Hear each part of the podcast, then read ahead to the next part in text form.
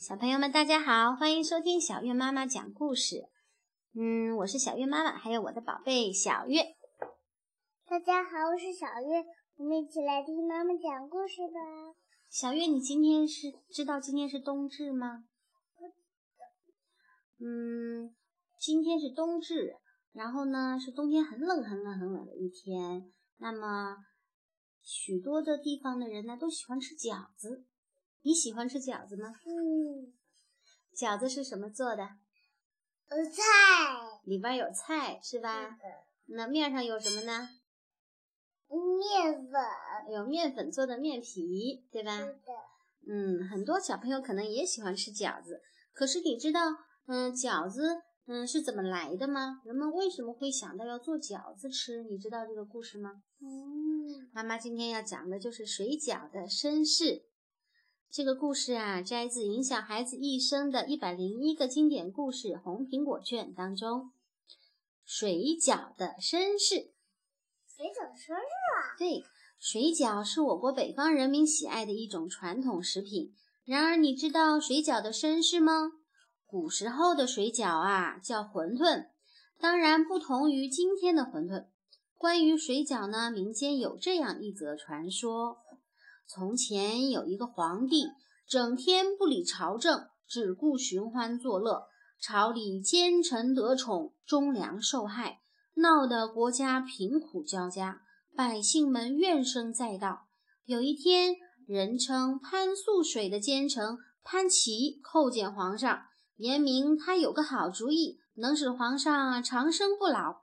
皇上听后满心欢喜，忙问潘爱卿有何妙法，快讲与朕听。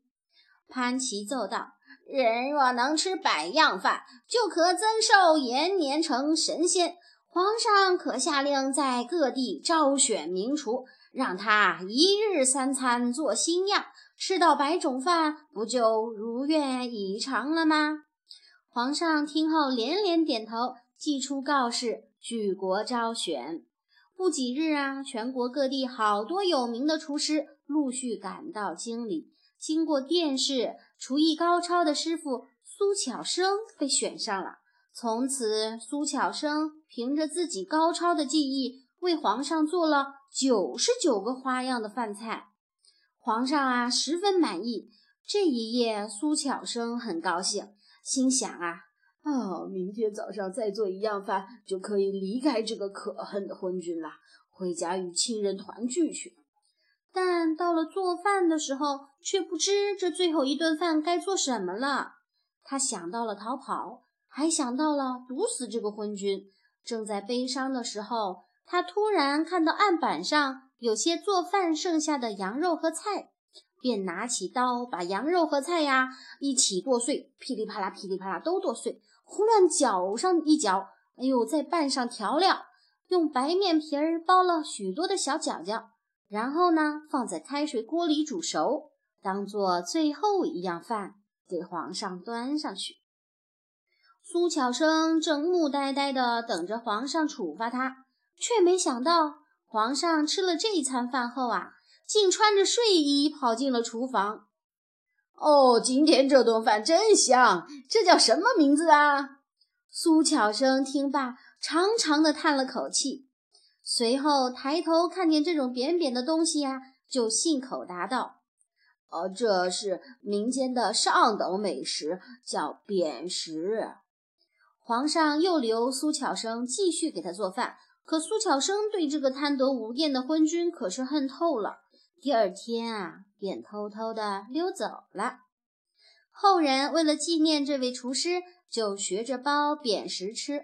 这样啊，一代又一代，一直流传到了今天。我国北方人喜欢饺子，不仅因为它鲜美好吃，而且还取其吉利的意思。正如清初河北肃宁县县志记载：“元旦子时，盛传同享，各食扁食。”名饺子，取灯岁交子之意，所以呀，许多地方的人们把饺子包成了元宝形，有的呀还包上花生米，因为花生米又名长生果，希望吃了饺子身体能健康长寿。小朋友们，你今天吃饺子了吗？也希望你们吃了饺子健康快乐成长哦。今天的故事就到这里啦。如果喜欢这个节目，可以请爸爸妈妈关注微信公众账号“小月妈妈讲故事”，每天都有新故事听哟。